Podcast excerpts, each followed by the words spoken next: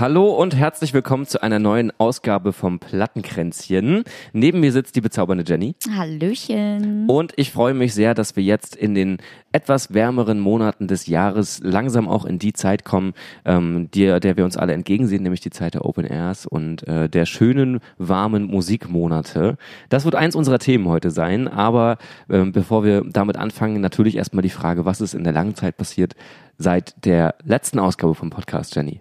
Wir waren endlich mal wieder auf vielen, vielen Konzerten. Das war ja irgendwie, da haben wir ja schon mal drüber gesprochen, ein relativ konzertarmes Jahr bisher für uns. Aber der Mai hatte einiges zu bieten. Und da würde ich auch eigentlich gleich mal einsteigen, oder? Na klar, auf jeden Fall. äh, was war denn das letzte Konzert, ähm, beziehungsweise das erste Konzert in der Zeit, auf dem du jetzt warst in der Zwischenzeit? Ich war bei Carnival Youth, die wir ja beide sehr, sehr mögen. Das war aber kein konkretes Konzert von denen, sondern eine Warm-up-Party vom Jenseits von Millionen Festival, das ah. am 2. und 3. August in der Nähe von Berlin stattfindet.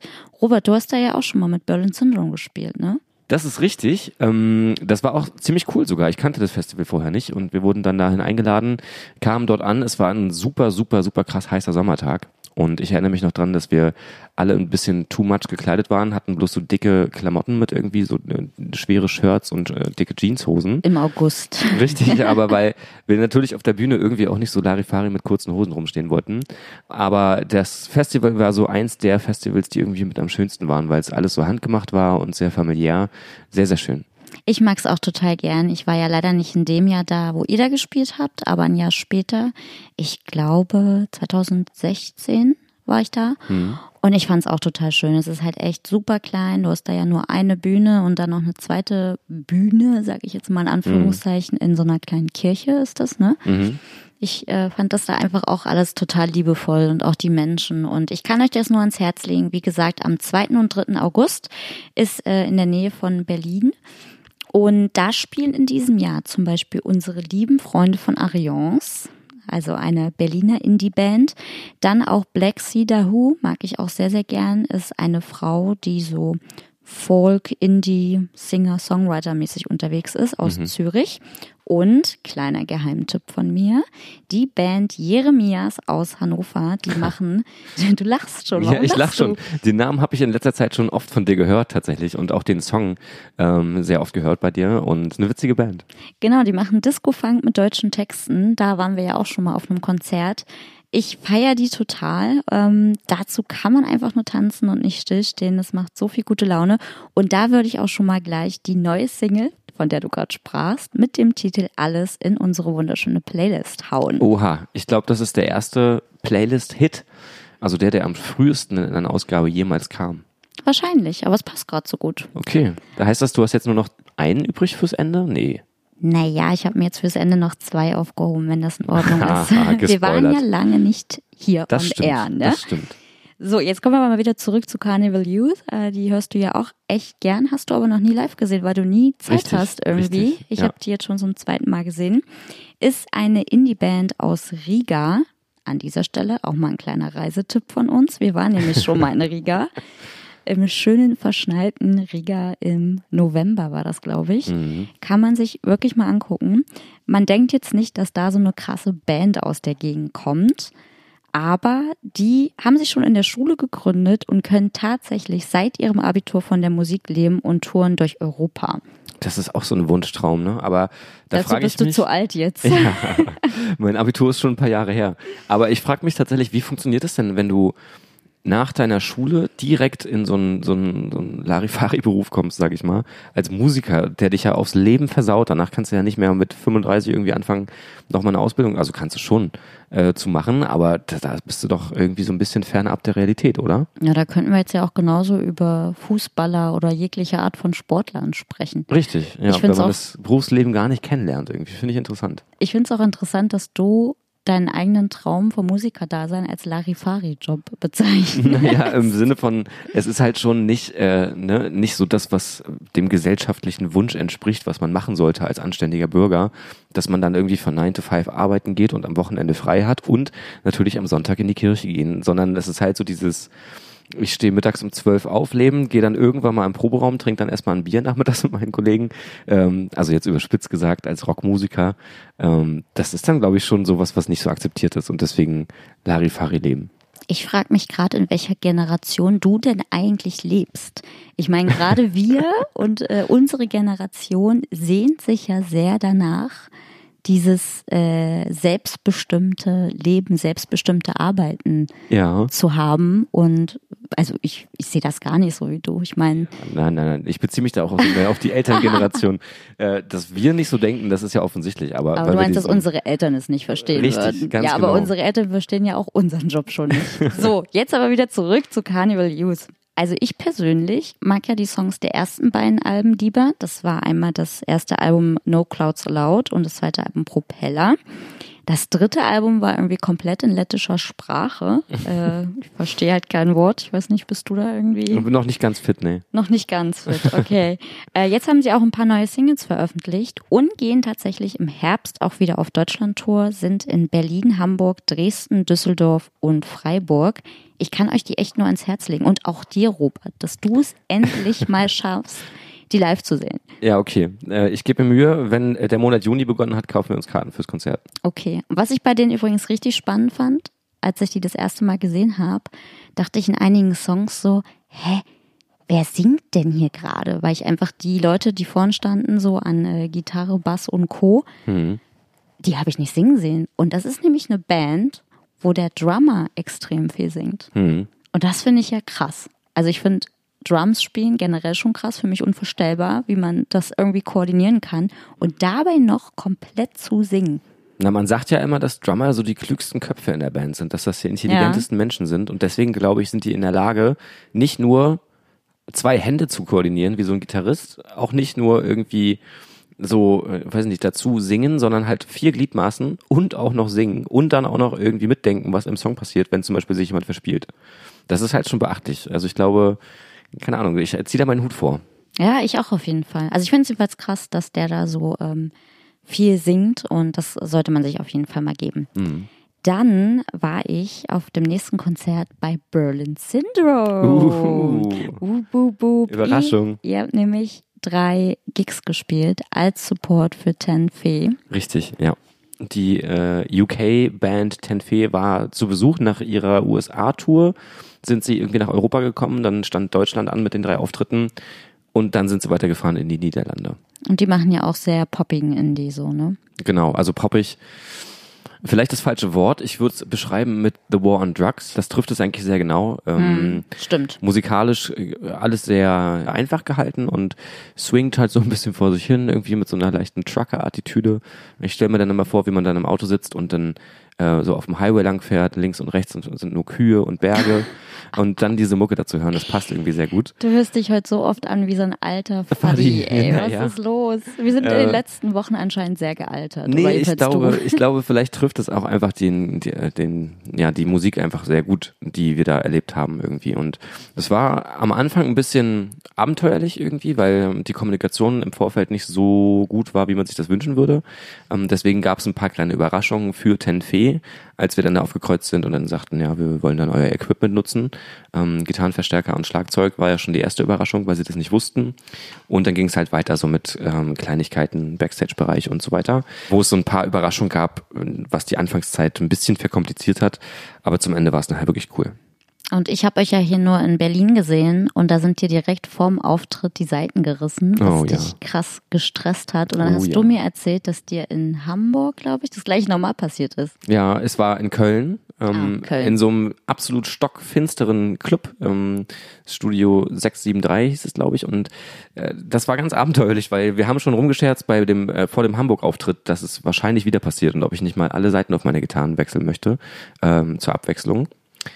Hab mich dann aber dagegen entschieden, weil ich dachte, ach komm, jetzt ist es ja ne, vorüber, so ich habe jetzt fast alle Seiten noch einmal durchgehabt. Und dann ist es aber tatsächlich in Köln nochmal passiert abends, dass es direkt im ersten Song bei Sweet Harm im Intro noch geklappt hat und sobald das Schlagzeug einsetzte, nach zehn Sekunden, tschiu, Seite gerissen. Und ich musste dann auf die Knie gehen und innerhalb kürzester Zeit versuchen, die zu wechseln. Und wir haben uns ja schon mal darüber unterhalten, dass ihr ja eher eine langweilige Band seid mhm. on Tour. Also nicht so das typische Rockstar-Leben führt, mhm. euch jeden Abend besauft und 20 Groupies abschleppt. Aber ihr erlebt ja trotzdem immer so ein paar lustige Stories, ne? Mhm. Ähm, diesmal zum Beispiel war das mit den Unterkünften immer sehr abenteuerlich. In Berlin ging es halt klar, weil da wohnen wir, da kann man einfach alle hier in eine Wohnung stopfen. Ja, in unsere Wohnung. Richtig, und äh, dann einfach hier übernachten. Am zweiten Abend dann in Hamburg sind wir bei Arthur untergekommen. Arthur macht für uns das Booking. Ähm, liebe Grüße an der Stelle. Ganz, ganz toller Mensch. Le Papagei, ähm, solltet ihr euch unbedingt mal anschauen.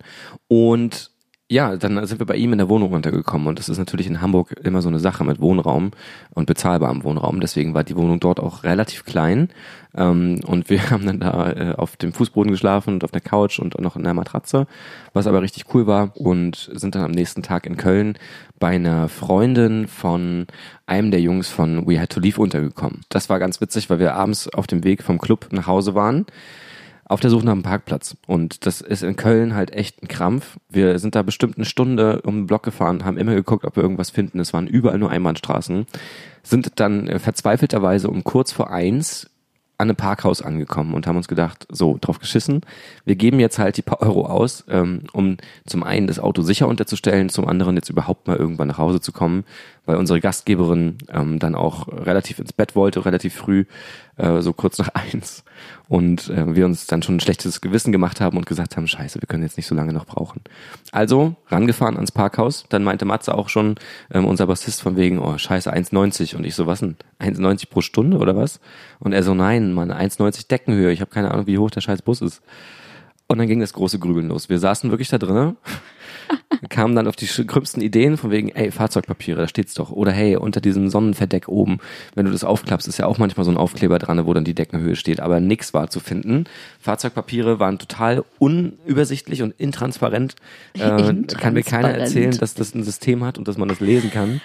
Zumal das sagst alle du nur, weil du keinen Führerschein hast. Richtig, und weil alle Buchstaben zu allem Überfluss auch noch grün waren und super klein. Ja, in Darf man an dieser Stelle kurz erwähnen, dass Robert eine leichte kleine Rot-Grün-Schwäche hat. Die sich besonders nachts bemerkbar macht. Naja, und dann haben wir versucht, das zu entziffern. Hat nicht funktioniert. Wir haben es nicht rausgefunden. Haben dann angefangen zu googeln und haben dann so eine absurden Angaben gefunden, wo dann auch noch der Radstand irgendwie mit einberechnet war und dass der ja variiert und man darauf achten muss und bla bla. Am Ende dachten wir, scheiß drauf, wir werden es nicht rausfinden, wenn wir es nicht einfach probieren. Also sind Graham und ich ausgestiegen, haben angefangen auf absurdeste Art und Weise dieses Auto auszumessen. Wie denn das? Äh, erst haben wir uns da vorgestellt, dann mit der Hand so geguckt, wie hoch der Kopf ist, sind dann so mit der Hand auf den Kopf durchgelaufen bis zu dem Eingangstor und haben gesehen, ach, da ist ja schon noch ein Stückchen Platz haben dann festgestellt, scheiße, das Auto steht ja auf einer Schräge. Das heißt, wir müssen uns ja auch schief hinstellen. haben uns dann, Habt ihr davon Fotos oder Videos? Leider nicht, nee. Verdammt. Haben uns dann wirklich so schief an das Auto gestellt, also so seitlich diagonal gelehnt irgendwie ähm, und dann den Arm nach oben gehalten, äh, mit dem mit der zweiten Hand am Arm abgemessen, dann mit erhobenem Arm, was auch ein bisschen falsch aussah, dann äh, da zu dem Tor gelaufen und geguckt, ob wir da irgendwie durchpassen und dann naja, haben wir einfach gesagt, weißt du was, scheiß drauf. Wir fahren jetzt einfach drauf zu und gucken, was passiert. So, und dann, Matze setzt an, fährt da drunter durch und es hat einfach nicht mal zur Antenne irgendwie Probleme gegeben. Da waren bestimmt noch 30 Zentimeter Platz zu dem scheiß Dach. Wie lange habt ihr dafür gebraucht? Bestimmt eine Viertelstunde, bis wir uns entschieden haben, es endlich mal zu wagen. Und dann keine zwei Minuten später, als wir dann das Auto ausgeräumt haben mit unseren Sachen, rausgegangen sind aus dem Tor, kommt so ein Mitarbeiter von dem, von dem Parkhaus und hat das Tor runtergelassen und dann war zu. Wo wir schon dachten, wenn wir jetzt noch fünf Minuten länger rumgeeiert hätten, dann hätte es nicht geklappt. Also habt ihr nochmal Glück gehabt? Ja, das sind so Erlebnisse, die könnte man sich dann gerne sparen irgendwie, damit man auch einfach mal easy nach Hause kommt nach so einem Auftritt und vor allem, wenn du am nächsten Tag so lange zurückfahren musst. Aber es macht ja trotzdem Spaß. Das hörte sich jetzt nicht so überzeugend an. Doch, doch, es war schon witzig. Vor allem diese Erkenntnis, das war wirklich einfach mal nicht drüber nachdenken, sondern ne, los. Sondern los. Okay. Ähm, Apropos einfach nicht drüber nachdenken und los. Ich habe äh, mir letztens mal wieder eine kleine Auszeit in meiner alten Heimat Hamburg gegönnt. Super spontan, einfach losgefahren und mal rauskommen. Das macht man eh viel zu selten, finde ich. Das war ein Tag, nachdem wir da gespielt haben, ne? Genau. Das nehme ich dir immer noch übel. Entschuldigung. Ja, war es nicht sogar zwei Tage danach? Nee, nee, wir sind, haben am Montag in Hamburg gespielt und du bist am Dienstag Ja, hingefahren. Mittwoch. Ah, da hast du Glück gehabt. Aber Da trotzdem zwei gehabt. Tage später. Ja. Aber ähm, das Coole daran war, dass ich tatsächlich irgendwie in der Nacht vorher noch eine spontane Anfrage bekommen habe von einer Hamburger Band, ob ich nicht äh, bei ihrem Konzert vorbeischauen möchte, das auch im Molotow war, wo ihr ja auch gespielt habt. Mhm. Und das ist jetzt auch nochmal von mir ein super, super krasser Geheimtipp. Die sind, wie gesagt, aus Hamburg, aber es ist ein Österreicher, ein Franzose, ein Australier und ein Brite, äh, die halt in Hamburg leben. Und die Musik ist super interessant. Ich meine, so ein bisschen Arctic Monkeys herausgehört zu haben, vielleicht ein bisschen Muse noch und ein bisschen The Strokes, würde ich Mhm. mal sagen. Also der Sound lässt sich echt schwer beschreiben. Und cool fand ich aber, der Sänger arbeitet halt viel mit Effekten und macht das auch live. Mhm. Und man hat ihn gerne zugesehen. Er hatte so eine, ja, leckt mich am Arsch Attitude, sage ich mal. Aber irgendwie stehe ich auf sowas. Ähm, für einige ist es vielleicht zu arrogant. Äh, ich fand es ganz cool. Also ich habe den einfach echt gern zugeschaut. Und die sind auch in Hamburg noch ein Geheimtipp. Also die haben super viele Guerilla-Gigs gespielt, in ihrem Proberaum-Gigs gespielt. Und jetzt langsam schwappen sie so an die Oberfläche. Es war auch gut voll. Und ihr solltet euch die echt mal auf YouTube reinziehen. Also auf Spotify gibt's noch nichts. Hm. Schade, sonst wäre das wahrscheinlich einer der nächsten Playlist-Hits gewesen. Das auf jeden Fall. Aber auf YouTube äh, gibt's schon zwei, ich sag mal, Videos von BBC ähm, Sessions. Die solltet ihr euch mal anhören. Dann, apropos Hamburg, warst du bei einer Hamburger Band, aber in Berlin beim Konzert, nämlich bei Pool. Richtig, ja, das war ziemlich spontan. Eigentlich hatten wir eine Freundin von uns, die Nele, äh, eingeladen, in Hamburg zum Konzert zu kommen. Dann hat sie sich wiederum revanchiert, weil sie nicht konnte und meinte, hey, dann kommt doch am Mittwoch einfach in Berlin zum Poolkonzert. Das habe ich mir dann nicht zweimal sagen lassen, bin hingefahren und mir das mal angeguckt. Ich kannte die Jungs vorher gar nicht musikalisch so richtig und war mir nicht bewusst, auf was ich mich da einlasse. Ja, die machen ja so Indie-Pop und Ja. sehr tanzbar und fröhlich. Ne? Richtig, ja. Und das war halt am Anfang ein bisschen so, weiß nicht, eine kleine Überraschung und ich dachte, hey, cool, das macht richtig tolles Spaß. Aber dann habe ich schon gemerkt, dass es mir auch zu dancy war am Ende. Also ich habe dann mir auch nicht, äh, ehrlicherweise nicht die ganze Show gegeben, sondern mit schon vorher abgehauen, ähm, weil es mir dann am Ende ein bisschen zu fröhlich war. Ich glaube, dafür bin ich ein zu trauriger Mensch. Oh. Aber äh, kann man sich auf jeden Fall geben, wenn man wirklich Spaß an einem Abend haben will, dann ist das genau das Richtige. Ja, für mich passt halt auch sehr auf ein Festival, so nachmittags in der Sonne ein bisschen abdancen. Und ich hatte ja tatsächlich mit den drei Jungs eins meiner lustigsten Interviews in Mhm. meiner Pop 10 Zeit auf dem Meld 2015. Also ich fand die super sympathisch. Bei dem Interview erinnerst du dich an irgendwas ganz Spezielles? Ja, die redeten sehr gern und haben sich immer gegenseitig das Mikro aus der Hand gerissen, aber es ist mir ja auch lieber, als wenn der Künstler am Ende gar nichts erzählt. Und eine meiner Fragen war halt, was so ihr liebstes Festival-Gadget ist. Und dann meinte der eine nur so, warte, warte, warte, ich zeig's dir. So, und kam dann mit so einer kleinen Dose zurück. Ich konnte gar nicht deuten, was es ist. Und mit einmal sprühte er mir dieses Zeug ins Gesicht. Und ich wusste gar nicht, was das jetzt ist und was das soll. Und das war aber ähm, so ein Gerät, ich weiß nicht, ob du die kennst, die sind schon echt geil, wo du dir halt im Sommer so Wasser ins Gesicht sprühen kannst. So eine Sprühflasche einfach, oder was?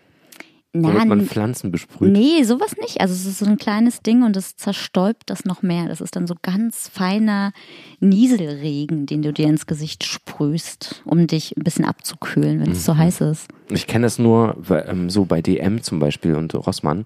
Da gibt's doch so Wasser in Sprühdosen tatsächlich mit Druck. So wie so eine Deo-Flasche, nur halt Ja, mit genau. Wasser drinne. Ja, sowas meine ich. Ah ja, Genau, und dann Ah, hatte ja. ich das plötzlich irgendwie in meinem Gesicht und dachte so, was, was ist das jetzt? schon ein bisschen seltsam. Ja, genau, wenn dir da plötzlich irgendwas ins Gesicht gesprüht wird. Aber es war ganz lustig und ich kann auch verstehen, warum das ihr Lieblingsfestival-Gadget ist. Muss ich echt zugeben.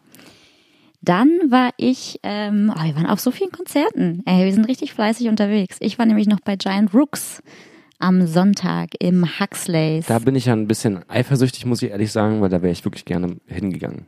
Ja, aber ihr habt halt wieder vercheckt, euch Ja. Tickets zu kaufen und die sind in Berlin echt schnell ausverkauft. Ich weiß nicht, gibt's noch Leute unter unseren Hörern, an denen Giant Rooks vorbeigegangen sein könnte? Ich weiß nicht, sie wurden rauf und runter gespielt, überall. Überall. Ja, aber und jedes Festival, überall sind sie vertreten. und jede Band supporten sie einfach. Gefühlt ja. Also falls ihr aber jemand noch nicht kennt, hier nochmal zur Hintergrundinfo. Das sind fünf Boys aus Hamm und die nennen ihr Genre Art Pop. Also es ist so ein Mix aus experimentellen Sounds verbunden mit poppigen Elementen.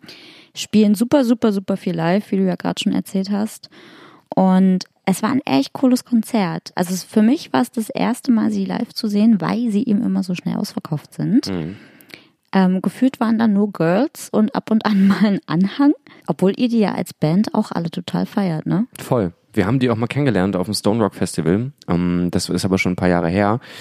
2015 äh, muss das gewesen sein, sogar. Und da war das halt noch eine ganz andere Kiste irgendwie. Da waren die Jungs super schüchtern und zurückhaltend. Im Backstage-Bereich saßen wir dann da zusammen und haben versucht, uns zu unterhalten beim, beim Essen. Und das war richtig cool, weil die halt so sehr lieb und freundlich waren und wir schon beeindruckt waren, was die für Musik machen und äh, wie gut die einfach sind, obwohl sie so jung sind, so übertrieben krass jung. Und dann zu sehen, wie sie zusammen mit Raz halt diesen Weg gegangen sind und richtig groß und bekannt geworden sind und jetzt halt Hallen spielen, die einfach gigantisch sind, ist irgendwie total schön. Also ich gönne denen das auch wirklich voll, dass so eine Band und so eine Jungs, die dann so viel da reingepackt haben am Anfang ihres Lebens, dann auch so viel daraus bekommen. Ich würde aber fast behaupten, dass die immer noch recht schüchtern sind. Also so kam es auf jeden Fall auf der Bühne rüber. Außer beim Sänger. Der mhm. hat da echt eine richtig gute Show gemacht, ist von links nach rechts, von rechts nach links gehüpft, stand eigentlich nie still. Also das war wirklich so der Fokuspunkt. Mhm. Ähm, ist aber auch in Ordnung, finde ich. Wie lange ging das Konzert insgesamt? Hm, ich würde sagen anderthalb Stunden mit Zugabe. So ja, ich habe mich auch gefragt. Also ganz so viel haben sie ja noch nicht veröffentlicht, aber sie haben ja jetzt gerade eine neue EP erst rausgebracht, haben dann auch, ähm, ich glaube, zwei Songs gespielt, die sie noch gar nicht veröffentlicht haben. Mhm. Und halt natürlich die Klassiker wie New Estate. Mhm. So. Ja, also ja, ich würde sagen anderthalb Stunden ungefähr mit Zugabe. Mhm. Vielleicht ein bisschen weniger. Und dann waren wir gleich am nächsten Tag zusammen bei den Folds. Ja. Ist ja nicht nur meine Lieblingsband, sondern auch meine absolute Lieblings-Live-Band.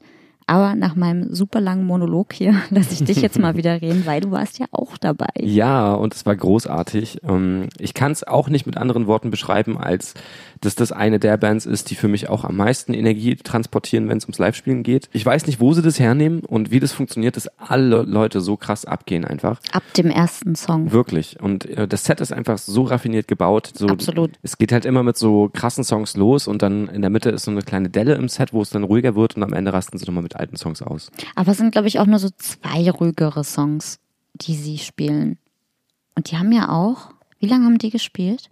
Ich weiß nicht, es fühlte sich an wie eine Ewigkeit, aber eine gute Ewigkeit. Findest du? Ich ja. fand, es war wieder viel zu schnell vorbei. Ich bin da wieder so ausgeflippt, war sowas von durchgeschwitzt und eklig danach. Es war wirklich unglaublich heiß im Huxleys, wirklich unfassbar heiß. Ja, aber weil alle so getanzt haben und ausgerastet sind. Ich fand auch, es war ein ultra liebes Publikum wieder. Mhm ähm, super friedlich, alle hatten so einen Spaß. Dann fand ich auch, dass der Sänger stimmlich sehr gut in Form ist. Mhm. Ist ja leider live manchmal so, dass er ein bisschen schief singt. Finde ich aber nicht schlimm, weil denen eben wichtiger ist, eine geile Show zu machen und die halt selbst so ausrasten auf der Bühne. Ja. Und er rennt ja auch andauernd ins Publikum. Also er stand ja schon wieder zwei, dreimal auf dem Tresen, mhm. hat sich dann da irgendwie bei jemandem auf die Schultern gehauen, mitten im Moshpit.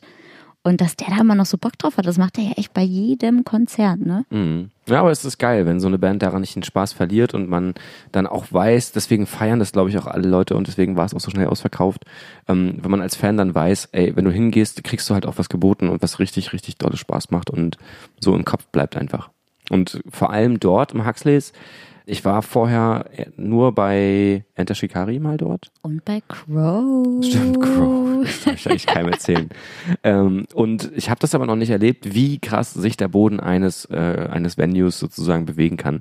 Da war ging es nur auf und ab. War tatsächlich bei Giant Brooks auch nicht so krass. Aber also gefühlt musste man sich nicht bewegen, weil gerade ich dann irgendwie, wenn die ganzen Männer um mich herum da so krass rumhüpfen, ich hüpfe halt schon automatisch. Ne? Ja, man ist immer so auf und ab gewippt die ganze Zeit und dadurch hat man gar nicht das Gefühl gehabt, dass man irgendwas machen muss dafür, dass man Spaß hat. Willst du noch was zur Vorband Jack sagen?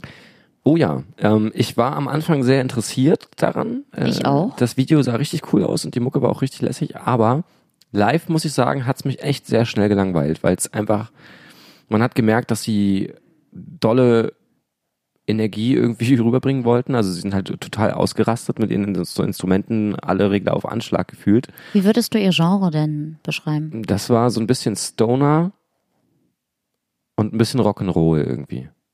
Mhm. Das ist so. Und ähm, ich, ich kann es nicht beschreiben. Es war wirklich am Ende so ein, ein Ausrasten an den Instrumenten. Sie haben übelst viel Krach gemacht und übelst auf die äh, Schlagzeuge gehauen und so. Dass es mir dann irgendwann noch zu viel wurde. Also ich hatte dann das Gefühl, es ging halt so ein bisschen mehr darum, die Leute wirklich warm zu machen und mal ordentlich Krach zu machen am Anfang, damit alle wach werden. Du hattest ja schon die Befürchtung, dass es live sehr monoton sein könnte. Mhm. Meinst du, dass du da einfach schon vielleicht mit so einem Vorurteil reingegangen bist? Kann auch sein.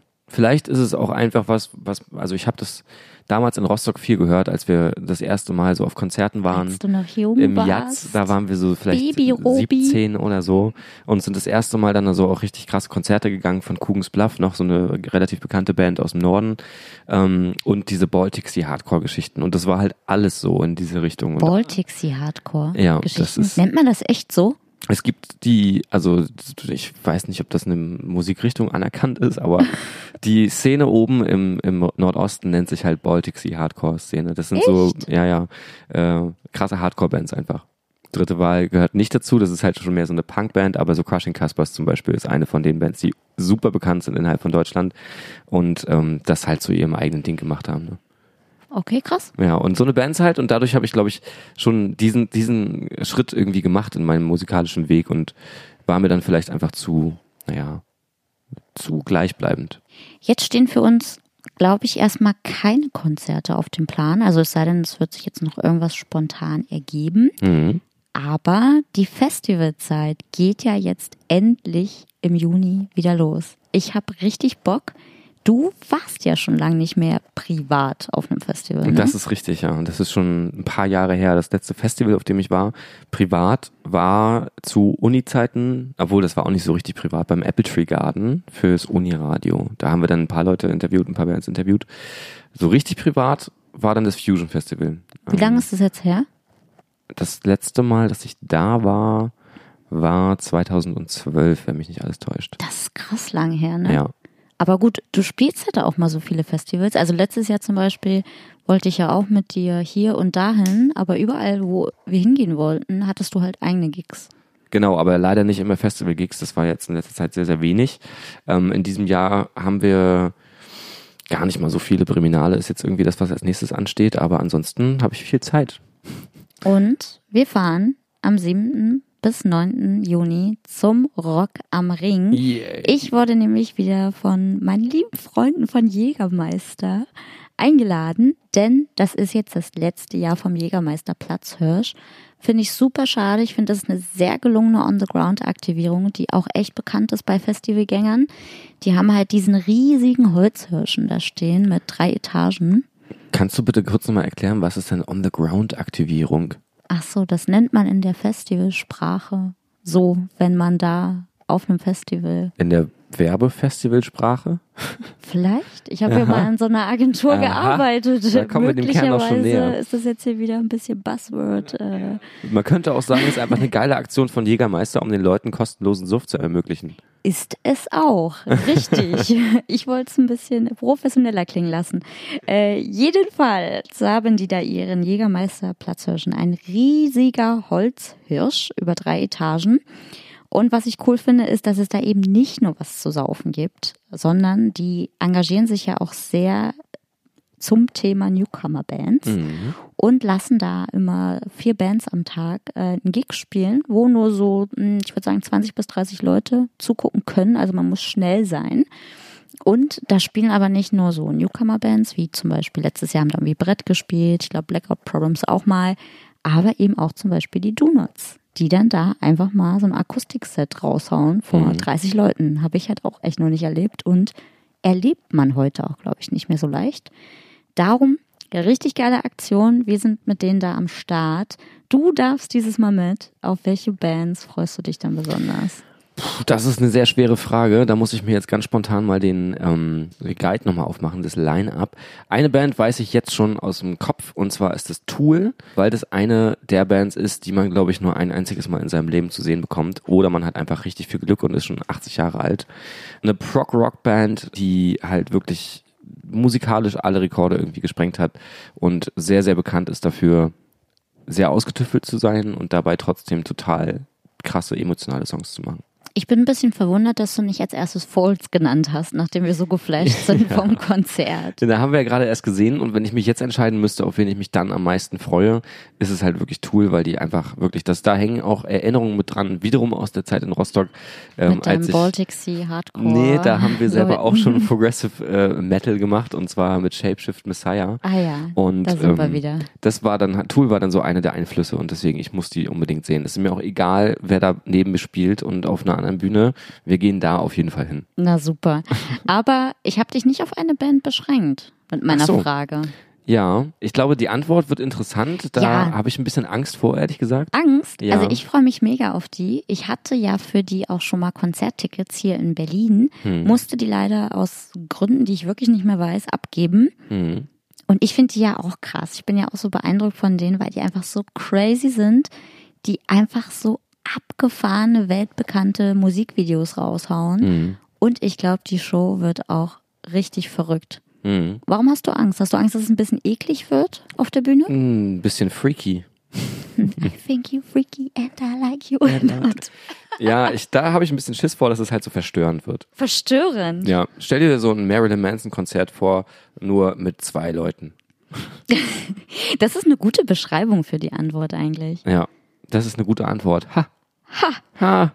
Ähm, was interessant wird, ähm, ist Slipknot. Das würde ich mir fast gerne mal so ein bisschen geben, wenigstens. Echt? Weil auch das wiederum eine Band ist, die, mit der ich in meiner Jugend viel zu tun hatte. Und äh, ich habe damals mal Stone Sour gesehen. Das ist eine Band, also die Zweitband von Corey Taylor, dem Sänger. Ey, wenn du von Musik redest aus deiner Jugend, bin ich sowas von raus, ne? Ja, ja. Das, das ist halt auch ein anderes Kapitel auf jeden Fall. Aber ähm, würde mich mal interessieren, einfach auch zu sehen, wie das Publikum da abgeht. Das hat man auch nicht alle Tage, dass dann irgendwie 50.000 Leute äh, zu so einem krassen Metal einfach abfeiern. So, da habe ich Bock drauf. Aber erzähl du mal was. Auf wen freust du dich? Ja, du kennst meine Antwort schon und ich weiß, dass dir das echt weh tut. Aber die Ärzte spielen da. Und ich war ja früher als Teenie so ein richtig krasses Ärzte-Girl. Mhm. Und ich habe die aber noch nie live gesehen. Und jedem, dem ich das erzähle, die sind immer alle so, what? Wie Ich hab die auch kannst noch nie du? live gesehen. Ja, aber du, Ich bin auch kein ich sag, genau, ja. ich sag's mal nett, du magst die ja jetzt nicht so. Mhm. Aber da musst du halt mit. Weil ich dich mitnehme, musst du da auf jeden Fall mit. Wir haben nur ein Dilemma am Ende, wenn die parallel mit Tool spielen. Ja. Oder mit einer der anderen Bands. Äh, zum Beispiel Alice in Chains fände ich auch noch geil. Ich weiß nicht, ob die, die im Begriff sind. Ist auch Mhm. so eine von den Grunge-Bands aus den 90ern, die zusammen mit Pearl Jam und Nirvana groß geworden sind. Und einziges Problem, es ist halt nicht mehr das, womit ich sie kennengelernt habe mit dem damaligen Sänger, weil der irgendwann verstorben ist. Sie haben jetzt einen neuen Sänger, aber trotzdem würde ich mir das gerne mal geben, um die alten Songs nochmal zu hören und mal live zu sehen. Ähm, das ist mir auch wichtig. Ich freue mich aber auch, um mal jetzt nochmal eine Newcomer-Band rauszuhauen. Oh ja. Auf unsere Freunde von den Blackies. Den Oh ja. Blackout Problems, Alternative Rock aus München, die wahnsinnig gute Live-Shows machen. Also da gehe ich auch immer super geflasht und durchgeschwitzt raus. Mhm. Das zweite Album Chaos mag ich sehr. Mhm. Ähm, das mixt so ein bisschen den Alternative Rock mit Synthi-Elementen, kann man das so sagen? Klar. So elektronischen Ja, ja. Dingen. ähm, wird auf jeden Fall auch krass. Und die haben sich ja auch eine echt heftige Fangemeinde aus, also aufgebaut Mhm. in den letzten Jahren. Ich denke mal, dass da auch gut was los sein wird vor der Bühne. Und dann freue ich mich ja sehr auf Drangsal. Das dachte ich mir schon beim drüberscrollen, als ich ihn sah. So, da kommen wir nicht drum rum. Ist äh, auch ein Berliner, für alle, die ihn nicht kennen, der jetzt zwei Alben draußen hat. Das erste war noch hauptsächlich auf Englisch, aber auch zwei, drei deutsche Songs. Sehr inspiriert von den Smiths, würde ich sagen. Ist auch auf jeden Fall eine seiner Lieblingsbands und eine meiner Lieblingsbands. Darum mag ich ihn so. Das zweite Album ist auf Deutsch und einmal ganz anders. Auch sehr an den Ärzten inspiriert, würde ich sagen. Darum passt das ja sehr gut zum Thema. Und ich dachte eigentlich, dass du dich als Rostocker auch ganz besonders auf Materia freust, der mit Casper da ist. Die Kombi live zu sehen wird interessant, weil ich bisher nur beide einzeln mal gesehen habe live. Und Ich auch, ja. Das wird, glaube ich, ein krasses Konzert. Und wissend, dass feine Sahne Fischfilet auch da sind, kann ich mir sehr gut vorstellen, dass die auch mal einen Gastbesuch bei Materia abstatten dürfen, ähm, mit Casper zusammen und dann mal so eine kleine Dreiershow da laufen wird. Ich hoffe ja auch, dass Casper auch mal dem Drangsal einen Gastbesuch äh, abstattet Könnte und die, tatsächlich auch passieren, ja. und die keine Angst performen. Habe ich nämlich auch noch nicht gesehen. Doch, habe ich schon gesehen, beim Casper-Konzert. Da kam Drangsal auf die Bühne, genau. Mhm. Und den Song mag ich ja auch sehr, den die beiden zusammen gemacht haben. Mhm. Ja, ähm, das Line-Up ist auf jeden Fall sehr beeindruckend. Ich bin echt gespannt, wie, wie das so funktionieren wird, auch vom, vom Timetable her, weil das alles auch krasse Bands sind, die da spielen und krasse Acts. Ähm, da muss man sich, glaube ich, wirklich hart entscheiden. Sind ja aber auch drei Tage. Ja, ist Vielleicht richtig. haben wir Glück. Das wäre natürlich entspannt. Glück haben wir auf jeden Fall schon mit den Umständen, denn ich glaube, ich war noch nie auf einem Festival unter den Umständen, unter denen ich mit dir dorthin fahre. Ähm, es ist schon mir ein bisschen unangenehm, darüber zu sprechen. Don't hate me. Ja, aber als du mir gesagt hast, wie wir dorthin fahren, nämlich, dass wir dort mit dem Zug hinfahren ähm, und da noch eingeladen werden für die Reise und dann mit dem Shuttle zum Festivalgelände fahren und dann auch noch in einem Hotel untergebracht sind, da fühlte ich mich kurz etwas schlecht.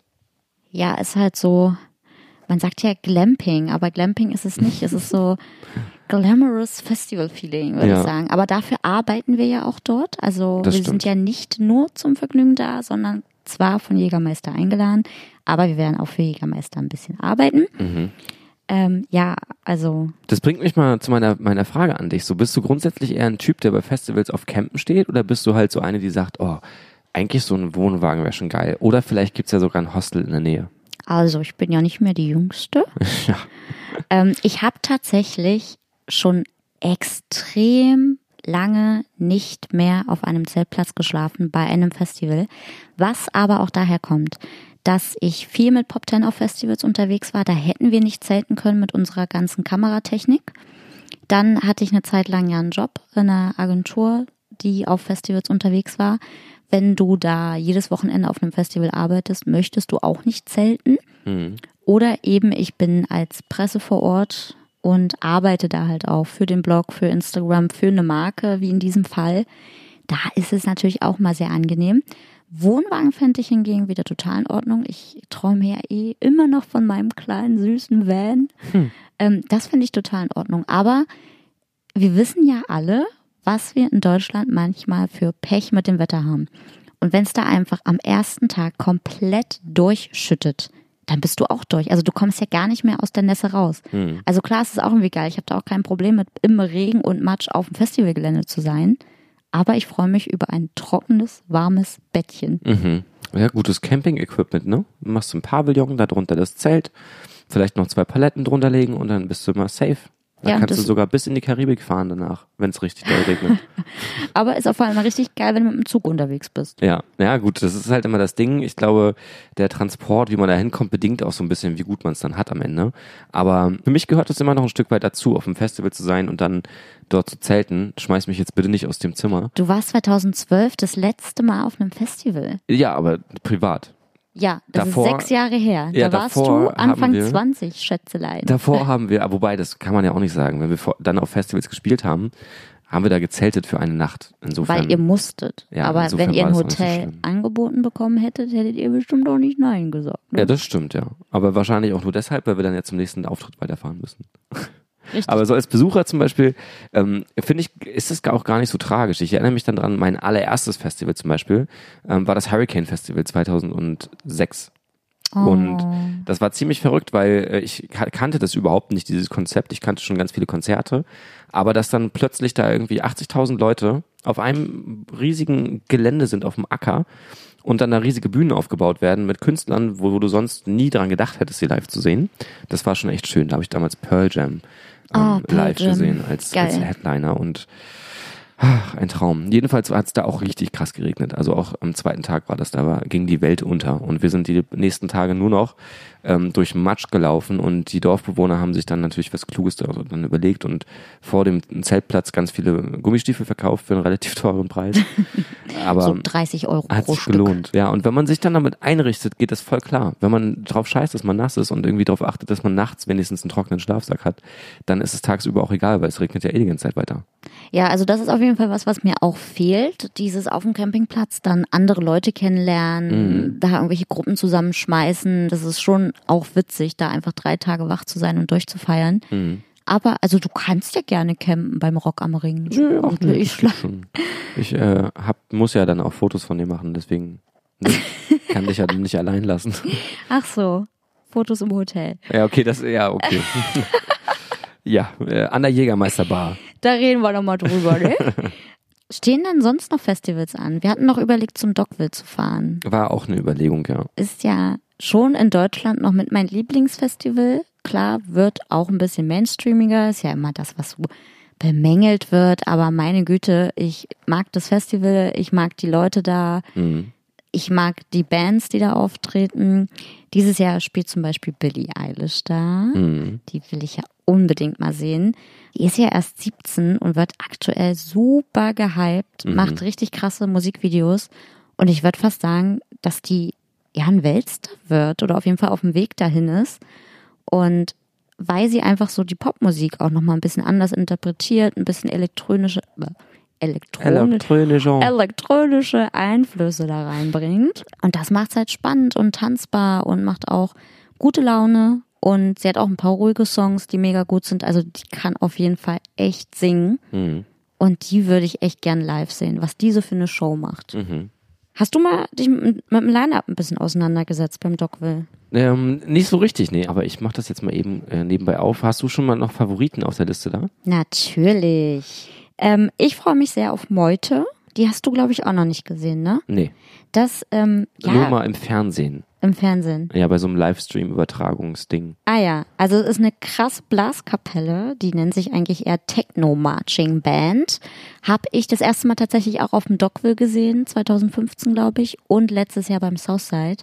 Die machen so eine geile Stimmung. Die sind wirklich so gut. Mhm. Die muss man mal gesehen haben. Und die Konzerte in Berlin zumindest sind halt auch immer echt schnell ausverkauft. Mhm. Darum muss man die auf einem Festival unbedingt mitnehmen, wenn man schon die Möglichkeit hat. Mhm. Ja, ich sehe jetzt hier gerade ähm, wenn, beim Durchscrollen schon auch ein paar Namen, die interessant wären. Parcels zum Beispiel. Die habe ich auch Ähm, beim Southside letztes Jahr gesehen. Ah ja. War richtig gut auch. Mhm. Giant Rooks hier, natürlich. Natürlich, haben wir ja gerade noch von gesprochen. Dann Ja. siehst du sie auch endlich mal. Ja, Drangsal kannst du dann dir da auch nochmal geben. Mensch, das ist ja ein Zufall. Das ist ja das Jane Cash Festival. Rikas. Rikas, großartige Band, mit denen haben wir letztens erst gespielt. Ähm, das ist eine sehr skurrile Truppe eigentlich. Die sehen aus wie so eine amerikanische Highschool-Band und machen aber richtig geile Mucke. Also wer das sich mal geben kann, unbedingt. In welche Richtung geht das so? In die, so ein bisschen Surf, Surferboy, nicht Surferboy-Mucke, so. Beach Boys ja, ja, so, so in die Richtung, ja. Geil. Aber du hast es gerade schon gesagt. Mensch, hier Drangsal, Giant Rooks und Co. Ist es eigentlich doof? Also ich weiß nicht, ob das nur meine Wahrnehmung ist, aber ich habe das Gefühl, auf vielen deutschen Festivals spielen halt auch immer gefühlt die gleichen Künstler. Ja. So, Mm, Ja. also ich habe mir jetzt im Vorfeld nochmal die Line-Ups angeguckt. Also meistens ist es ja so vom Gefühl für mich jetzt zum Beispiel, Materia ist überall, Mhm. Raf Kamora ist überall. Mhm. So Deichbrand, Highfield, Rock im Park und Rock am Ring, weil die ja zusammengehören, haben immer ein sehr ähnliches Line-Up. Genauso auch irgendwie Dockville mit Southside und Hurricane, das ja auch wieder zusammengehört und dem Apple Tree Garden. Ich weiß nicht, ist das was Schlimmes? Oder, also ich bin ein bisschen zwiegespalten. Ich finde es natürlich irgendwie langweilig, wenn dann so auf jedem Festival der gleiche Künstler oder die gleichen Künstler spielen. Mhm. Aber irgendwie finde ich es auch gut, weil es das halt so allen Menschen möglich macht, die auf dem Festival zu erleben. Mhm. Wenn man jetzt zum Beispiel nur ein Festival besucht im Jahr, was ja theoretisch normal wäre. Ja, das ist halt die Frage, aus welcher Sicht man diese Frage stellt. Also entweder aus der Musikersicht oder aus der Fansicht. Weil ich glaube, am Ende ist es ja scheißegal, ob der, der gleiche Act dann auf irgendwie zehn verschiedenen deutschen Festivals spielt, weil die Wahrscheinlichkeit, dass du auf allen bist, ja relativ gering ist. Und wenn dann mal sich ein Künstler auf zwei Festivals überschneidet, ist das gar nicht so tragisch. Nur, ich fänd's schlimmer, wenn die Festivals sagen würden, wir wollen dich als Einziger haben. Dann verdienst du zwar als Künstler auch mehr Geld für den einen Gig, aber es sehen dich halt auch wesentlich weniger Leute und du kannst halt mit wenig, wesentlich weniger Leuten irgendwie deine Mucke feiern. Und so, weißt du, und für die spielen. Das fände ich halt äh, ein bisschen krasser, wenn so eine Einschränkung, das gibt es ja auch, dass Festivals sich so auch so ein, so ein Gebiet sozusagen sichern, dass du, wenn du äh, dort spielen möchtest, dann gibt es zum Beispiel einen zeitlichen Rahmen ähm, und einen lokalen Radios, den du nicht bespielen darfst in der Zeit, bis du diesen Festivalauftritt dort gespielt hast, um nicht sozusagen dem Auftritt vorwegzugreifen und das Interesse schon woanders ähm, auf dich zu ziehen, ne, damit du exklusiv eben für das Festival zur Verfügung stehst. Also was mich, glaube ich, so ein bisschen stört an der Sache ist, dass jedes Festival ja auch irgendwie auf die eine oder andere Weise einzigartig ist oder einzigartig sein soll. Hm. Und dann aber irgendwie mit dem Line-Up kaum glänzen kann. Also klar, wenn man jetzt wie Rock am Ring oder also auch Rock im Park die Ärzte als Headliner hat, das ist halt schon krass. Oder wie vor ein paar Jahren das Lollapalooza Radiohead als, Line, äh, als Headliner hatte. Aber so könnte man ja eigentlich zu jedem beliebigen Festival gehen. Ja, also ich weiß nicht, das ist halt so, die kleineren Bands, die werden immer wieder gebucht und bei den großen Acts ist es dann ja wie die Ärzte zum Beispiel, die halt wirklich schon fast jedes Jahr irgendwie im Rock am Ring spielen. Ähm, mhm. Ja, oder sehr oft zumindest. Das siehst du irgendwie ganz oft irgendwie im Line-Up. Ja, früher. Von den Großen, ja. Und ich, das ist halt das, was mich dann stört, dass es so oft in Folge passiert. Auch Materia zum Beispiel, der jetzt auf so vielen Festivals so viele Jahre über gespielt hat. Und ich finde, da könnte man längere Pausen lassen. So, wenn, wenn das in einem Jahr der Fall war, dann macht das in drei Jahren vielleicht nochmal oder in vier Jahren. Aber das kommt mir irgendwie zu regelmäßig vor. Aber das ist ja auch, glaube ich, ein Problem, das nur die großen Festivals haben. Oder kein Problem, sondern den Luxus, den sich die Großen rausnehmen, das einfach zu bestimmen. Bei den kleinen Festivals wiederum hast du ja eben super oft wechselnde Bands. Ne? Zum Beispiel Jenseits von Millionen hast du vorhin drüber gesprochen. Das stimmt. Die sich halt super viel Mühe geben beim Booking und das auch ein abwechslungsreiches und trotzdem gutes und stimmiges Programm ist. Jetzt klinge ich schon wieder so wie so ein Faddy. Aber so theoretisch gesehen oder auch praktisch gesehen, gehst du denn lieber auf kleine oder große Festivals? Ich kann gar nicht so richtig davon sprechen, wie es auf großen ist. Ähm, grundsätzlich glaube ich aber, dass so Sachen wie das Apple Tree Garden so meine Größe werden, wo ich mich wohlfühle, wo man genau weiß, das ist jetzt nicht so eine Saufveranstaltung, wo es irgendwie super viele Leute gibt, die sich einen Scheiß für die Mucke interessieren oder die eben nur wegen den Ärzten dorthin fahren, sondern das sind halt auch Leute, die auf Nischenmusik stehen, die sich Zeit für Mucke nehmen und sich dafür interessieren und nicht den ganzen Tag auf dem Zeltplatz sitzen und saufen. Ja, ich ähm, sehe bei beiden Vorteile eigentlich. Also ich habe ja jetzt, ich war ja schon mal auf dem Rock am Ring, das war für mich so mein größtes Festival. War auf jeden Fall auch mega krass so. Also da sind halt so viele Menschen und ich mag ja auch eher so kleinere Konzerte, weil ich mich in großen Hallen nicht so wohl fühle. Aber da hatte ich nicht so das Gefühl, dass mir das too much ist. So, ich habe mich nicht eingeengt gefühlt, weil das Gelände ist halt auch riesig. Hm. Klar, dadurch hast du halt ein bisschen längere Wege so von A nach B. Das hattest du ja beim Lolla mal äh, hier in mhm. Berlin bemängelt, dass es so weit war von der einen zur anderen Bühne. Blöd ist es dann, glaube ich, wenn sich zu einem Act wie damals beim Rock am Ring die Red Hot Chili Peppers echt alle Leute da vor der Bühne irgendwie versammeln. Andererseits ist es mega krass, wenn so viele Menschen um dich herum zu dieser Musik abgehen und alle zusammen mitsingen, mhm. so die mhm. großen Songs. Das ist halt einfach so ein Gänsehautmoment. Voll. Das ist halt die Frage. Ist es dann ein großer Unterschied für dich, ob du nun zwischen, sagen wir mal so, 5000 Leuten stehst oder zwischen 50.000? Weil man kann ja diese Größe gar nicht überblicken. Das finde ich halt im Fernsehen immer so krass, wenn dann die, oder in den Livestreams, wenn dann die Kameras so diese Menschenmassen zeigen, die so weit reichen, dass du gar nicht mehr die Bühne sehen kannst von da hinten sondern du bist ja dann wirklich auf die Leinwände angewiesen. Und ich finde, das ist dann wieder eine Größe, wo eben vielleicht nur dieses Mitsingen eine Rolle spielt, aber der Rest, den kriegt man doch gar nicht mehr mit, so viel ist das.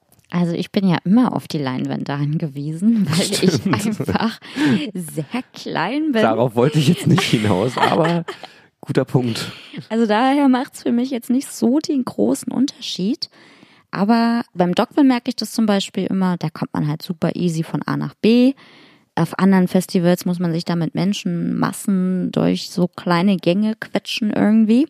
Aber was ich halt an den kleinen Festivals mag, die haben halt noch mehr Acts. Also beim Dogville zum Beispiel ist es speziell so, da habe ich schon so viele Künstler entdeckt, die ich nicht auf dem Schirm hatte. So bei so einem Rock am Ring, klar, spielen da auch ein paar kleinere Bands, mhm. Newcomer-Bands, aber die haben dann auch schon eine gewisse Größe. Mhm. So. Ja, aber das ist vielleicht auch genau das Ding, dass man zu den Major Festivals geht, um sich die krassen Bands anzugucken, die man schon so wirklich seit langer Zeit kennt. Oder man fährt halt auf die kleinen Festivals, um neue Sachen zu entdecken. Ja. Das ist vielleicht eine gute Conclusion. Ja, finde ich auch. dem.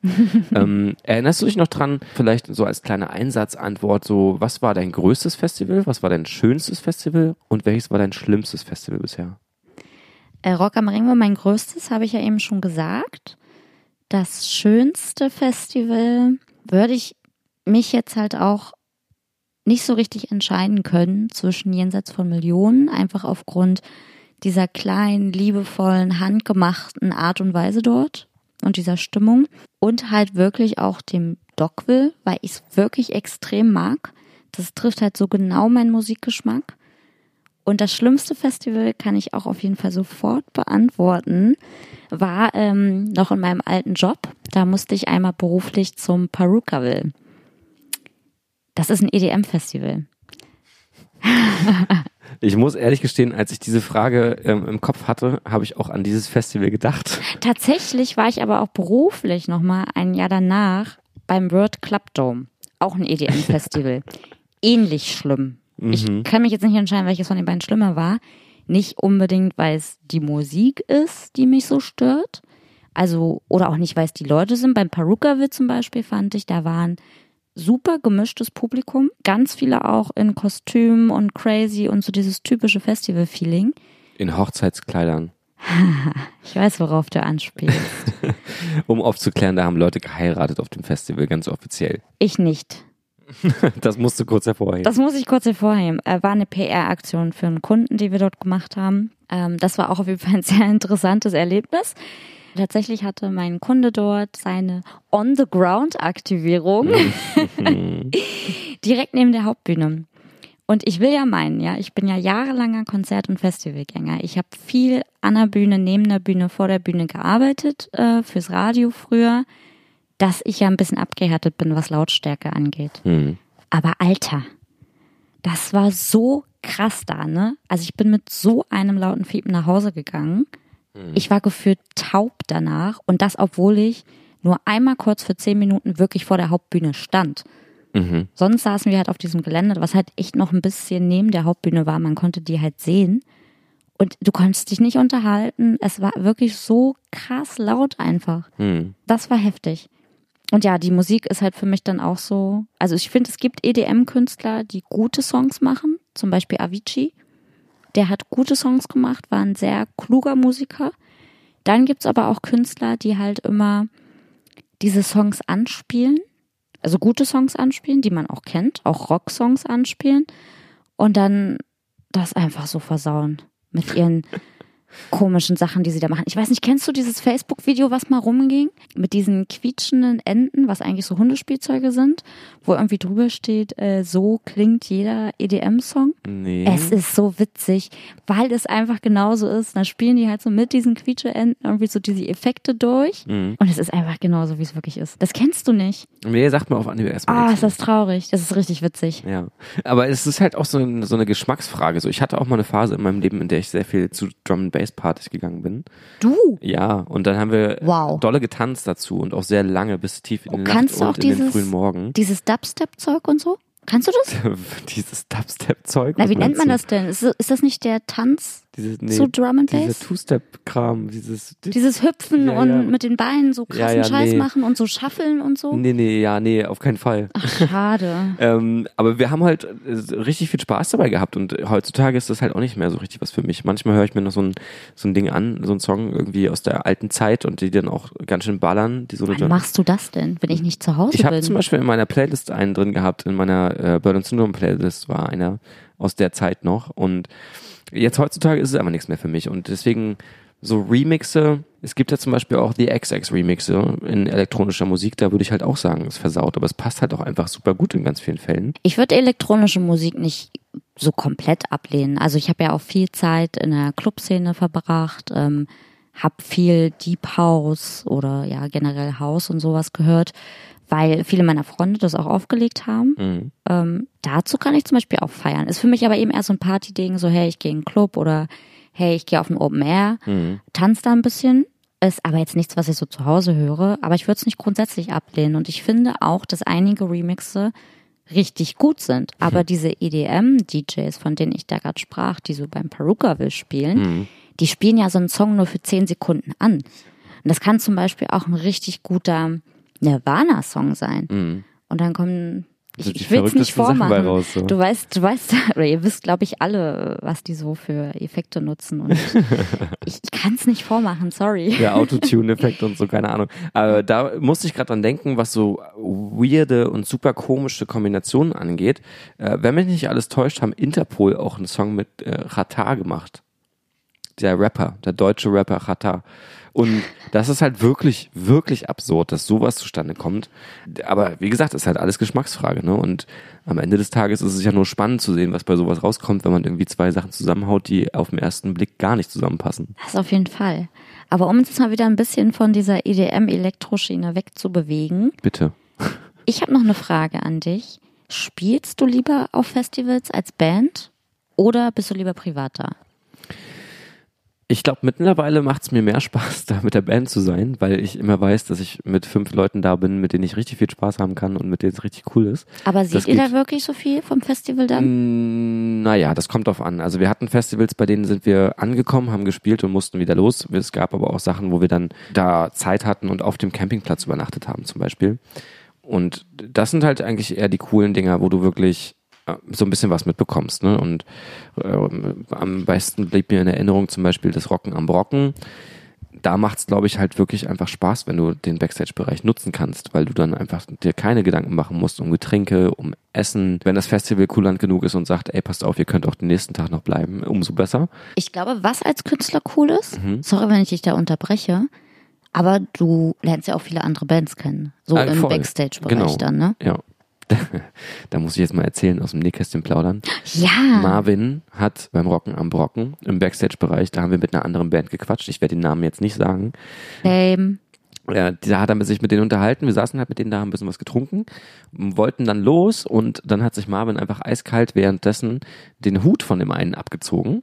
Das war so ein, so ein alt fuddy Seemannshut, so eine Kapitänsmütze ohne den Goldrand oben dran, weißt du? Mit so einem kleinen Schirmchen. Ja, ja. Und so der Bloggerhut Genau, und des dann hat er sich, Jahres. hat er sich auf den Kopf gesetzt und dann haben wir uns verabschiedet und er ist mit dem Ding losmarschiert. Und dann haben wir festgestellt, oh shit, wir haben das Ding ja sogar noch. Und das haben wir bis heute nie irgendwem gesagt. Boah, das ist ganz schön krass. Könnte diese Band uns zuhören? Vielleicht. Maybe, ich glaube es eigentlich eher nicht, aber könnte was. Ah, hau ne? doch mal raus, wer es war. Manchmal sind die Wege ja sehr kurz. Nein, das sage ich nicht. Oh, Äh, Ihr könnt ja mal das Instagram-Profil von Berlin Syndrome durchforsten, da könnte man das vielleicht sehen. ah, Marvin, du kleiner Schlingel, du. Gibt's denn sonst noch eine funny Festival-Story von euch als Band oder auch vielleicht von dir als Besucher? Also, ich erinnere mich immer gern daran zurück, dass einer unserer ersten Festivalauftritte beim Sound of the Forest Festival war, im wunderschönen Odenwald im ganz tiefen Süddeutschland. Ah, ich wollte gerade fragen, wo das ist. Also Ja. ich kenne das, aber mir war jetzt nicht ganz bewusst, wo Ja. das ist. Und das war witzig. Äh, Wir sind ewig lange dahin gefahren. Es war im Sommer uns super heiß, einfach äh, tagsüber die Hölle. Abends dann aber die, die gegenteilige Hölle. Es war mega kalt plötzlich, weil es an so einem Stausee war, ähm, zwischen zwei so Hügelspitzen im Grunde. Und da wurde es nachts halt wirklich richtig krass kalt. Und wir haben auf so einer kleinen Bühne an einem See gespielt, ähm, die halt auch wirklich winzig war. Wir haben da gerade alle so raufgepasst. Noch bevor das Festival sozusagen ja losging offiziell. Und dann haben wir auf dem Zeltplatz dort gespielt. Und du musst dir das so vorstellen, wir standen wie in so einer Filmkulisse, die Bühne direkt am Seerand und die, die Zelte waren dann am Hain so aufgereiht, so, gesehen. Ne? Du hast dann wie in so einem kleinen Dorf, in so einem mittelalterlichen Dorf, die ganzen Leute gesehen, die dann auch an den Zelten saßen, trotzdem die Bühne sehen konnten, was cool war. Und nachts dann kam nämlich der Schock mit der Kälte. Wir haben dann da gezeltet. Graham war sowieso schon total dagegen, weil er das Zelten hasst auf den Tod. Und dann wurde es kalt. Und ich habe das Privileg, dass meine Mutter, ähm, ich danke es ihr bis heute sehr, dass sie mir ihren alten Outdoor-Schlafsack gegeben hat. Das ist so ein krasser North Face-Schlafsack und der hält noch bis minus 18 Grad warm. Das heißt, ich war dann der Einzige, dem es in dieser Nacht richtig gut ging und alle anderen waren einfach überhaupt nicht darauf vorbereitet, wie kalt es werden würde. Und das gleiche ist dann auch beim Rocken am Brocken passiert, wo es auch nachts unsäglich kalt geworden ist einfach. Ja, auf Und- Brocken halt oder in der Nähe richtig, Brocken. ja. Und äh, das, das macht halt immer Spaß. So. Oder auch Stories wie, keine Ahnung, man trinkt dann ja abends doch mal was und erzählt sich so ein paar Geschichten. Ein Bier. Ein Bier, natürlich. Und dann kommen halt manchmal so Stories hoch und da kann man ganz, ganz herzlich lachen. Aber auf Anhieb würde mir jetzt so nichts einfallen. Da bräuchte ich jetzt die Verstärkung der Jungs hier und nochmal ein Bier extra und dann können wir uns darüber unterhalten. Okay. Ähm, hast du noch irgendeine Frage zum Thema Festival? Ja, ich finde, man sollte auf Festivals so manche Sachen einfach gar nicht machen. Meine Frage an dich ist, was ist für dich so ein richtig krasses Festival-No-Go, was du entweder bei anderen Leuten siehst und dir denkst so, boah, nee, bleib mir weg damit, oder wo du selber Sachen machst und dir manchmal denkst so, oh scheiße, das sollte ich vielleicht nicht tun. Was ich auf jeden Fall nicht machen würde und auch noch nie gemacht habe, ist auf einem Festival Sex haben.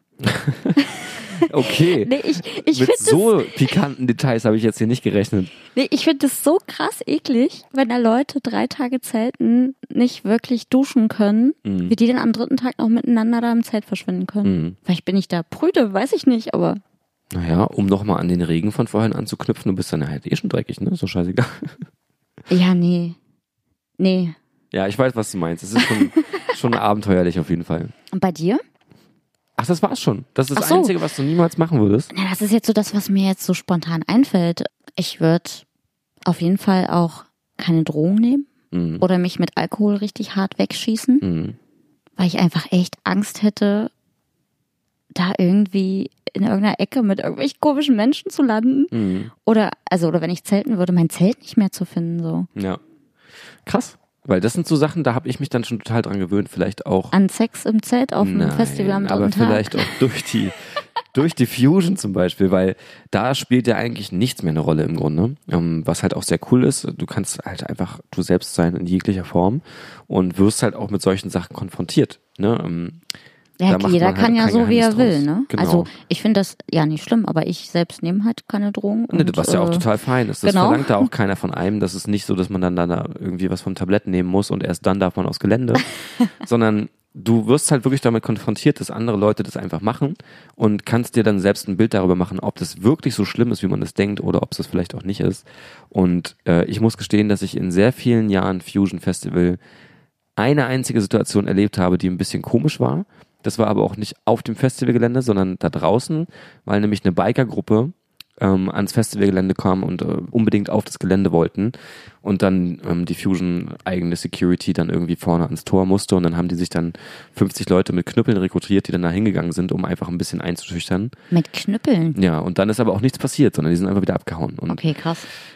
sonst nichts. Ich habe noch nie erlebt, dass sich da irgendwer geprügelt hat, dass es sich da irgendwer angekackt hat oder so, sondern die Leute sind halt einfach friedlich und das, obwohl du vom EDM ähm, äh, bis zum zum finstersten, äh, weiß ich nicht, Gothic irgendwie alles hast, jetzt überspitzt gesagt, trotzdem verstehen sich die Leute unheimlich gut und deswegen Das finde ich ist aber auf vielen Festivals, also habe ich noch nie anders erlebt auf den Festivals, wo Nicht? ich so hingehe. Also Nö. gerade so Hurricane zum Beispiel war da irgendwie eine andere Kiste. Da hast du auch das Gefühl gehabt, dass die Leute einen anderen Anspruch hatten an das Festival. Die sind da hingefahren, um sich halt drei Tage lang die Kante zu geben und Spaß zu haben und zu feiern. Ja, auf solchen Festivals war ich ja auch schon, aber Genau. ich hatte nicht das Gefühl, dass die Menschen da aggressiv waren oder so. Ja, aber da kippt die Stimmung halt schneller. So, weil, wie gesagt, auf dem Fusion Festival, da sind halt Familien, da sind Kinder, da gibt's Zirkus, Theater, whatever, alles Mögliche. Und auf dem anderen Festival gibt es halt tagsüber nichts und es gibt abends Bands.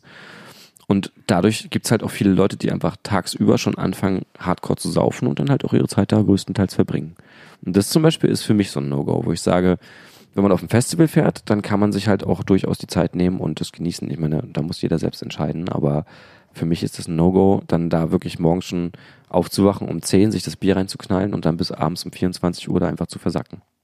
Ja, aber gibt's für dich noch ein anderes No-Go? Also du bist ja generell nicht so der harte Trinker, sag ich mal. Das hast du schön ausgedrückt. Ja, ne? Ja. Ähm, ich weiß nicht, was ich mir noch vorstellen kann. So Sachen, wenn man es dann übertreibt wiederum mit Trichtern und so. Also das. Bist ja wieder beim Saufen. Ja, weil das ist einfach das, wovon ich äh, bei dem so so die populären Festivals, die größeren, etwas mehr geschändet bin. Ähm, wenn du dann wirklich morgens aufwachst und so da hängst du irgendwie mit deinen Nachbarn dann gleichzeitig durch, obwohl du selbst keinen Alkohol vielleicht trinkst, aber wirst dann morgens geweckt, weil die Bierkanone schon läuft und der erste schon kotzt neben das Zelt.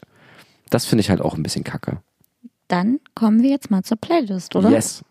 Ähm, ich habe zwei Songs jetzt in petto. Den dritten würde ich optional dazu packen, wenn du mir jetzt sagst, dass du auch drei hast. Ja, halb. Fang erst mal an. Also, der erste, den ich reinpacken möchte, ähm, der ist mir in Vorbereitung auf diese Sendung ähm, unter die Nägel gekommen. Eine Band, die ich sehr gerne mag, ähm, namens The Night Cafe mit ihrem Song Uh. Turn. Dann ein Song, der mir heute sehr durch so eine, so eine Hängerstimmung geholfen hat, so ein bisschen dreamy und wird dann am Ende aber doch nochmal ein bisschen aktiver, von Monks, Why Does Everyone Look the Same? Und eine Band, die wir letztens über einen Sticker wieder ins Gedächtnis gerufen bekommen haben, als wir in Hamburg gespielt haben, im Molotow. Da klebte nämlich im, im Aufgang zur Garderobe ein Sticker an der Treppe von Waves of Joy. Uh, die mag ich sehr, sehr gern. Die haben wir beide auch schon mal zusammen gesehen, richtig? ja, Ich überlege gerade, wo das war. im Monarch. Im Monarch in Berlin. Und da war ich noch so beeindruckt, weil der Sänger auch äh, nicht so aussieht, als ähm, würde er diese Art von Musik machen. Aber da sieht man mal, ähm, wie die Vorurteile greifen können. Aber musikalisch richtig, richtig geile Band. Und da würde ich gerne den Titel Conversations mit reinpacken, weil ich den einfach sehr, sehr doll feier. Ja, einer meiner Lieblingssongs auch von denen. Aber die haben ja auch erst nur eine EP draußen und es kam jetzt auch noch nichts Neues soweit. Ne? Leider, ja. Aber wir sind mal gespannt. Ich hoffe, dass das nicht wieder eine von diesen Schicksalen ist, wo man angeteasert wird durch eine geile Platte und dann hat sich's für den Rest der Zeit erübrigt. Ja, ich habe ja schon Jeremias mit alles reingepackt. Dann würde ich noch, weil wir jetzt gerade auf einem Folds-Konzert waren, meinen Lieblingssong vom neuen Album reinhauen, On the Luna. Und The National haben ein neues Album gemacht, ey. Stimmt, das hätte ich eigentlich auch mal mit rein. Ja, da haben wir jetzt noch gar nicht drüber gesprochen. Und Ja. ich würde jetzt auch sagen, dass wir uns zusammen einen Song aussuchen von Ja. denen. Oh. Ist ja auch eine unserer absoluten Lieblingsbands. Das letzte Album habe ich nicht so gefeiert. Ich habe es mehrfach angehört. Mhm. Und Sleep Well Beast, meinst du? Genau, bin ich nicht so reingekommen, weil es sehr weit wegging von dem, was ich halt so mag. Also meine Lieblingsalben von denen sind ja Trouble Will Find Me, High Violet und Boxer. Und Sleep Well Beast geht schon sehr weit weg von dem. Jetzt habe ich das Gefühl, mit dem neuen Album I Am Easy to Find verbinden sie das so ein bisschen. Sie machen ein bisschen neues Zeug, aber es geht wieder eher so back to the roots. Mhm. Und Ja. ja, sie haben so die alte Größe wieder gefunden. Lassen sich Zeit mit der Musik irgendwie. Es ist nicht so sehr verspielt und verfrickelt elektronisch, sondern halt auch sehr getragen, sehr orchestral teilweise, ähm, mit äh, so Chorgesängen und, und sehr hohen äh, weiblichen ähm, Sängerinnen mit in den Songs. Also finde ich auch sehr spannend und da gibt's auch ein Video zu, so ein 20-minütiges oder Film, 30-minütiges ja. Kurzfilmvideo im Grunde. Spannend, aber sehr arzi-fazi. ja, da muss man sich Zeit nehmen, um da durchzusteigen. Aber ich finde es ja cool, habe ich ja auch neulich zu dir gesagt, wenn Künstler zu einem Album nicht nur ein Musikvideo raushauen, sondern so einen ganzen Film. Ja. Also das muss man sich schon leisten können. Ist auch eine wahnsinnige Arbeit, Mhm. aber ich finde es cool. Also ich mag es dann lieber so ins Album reinzuhören.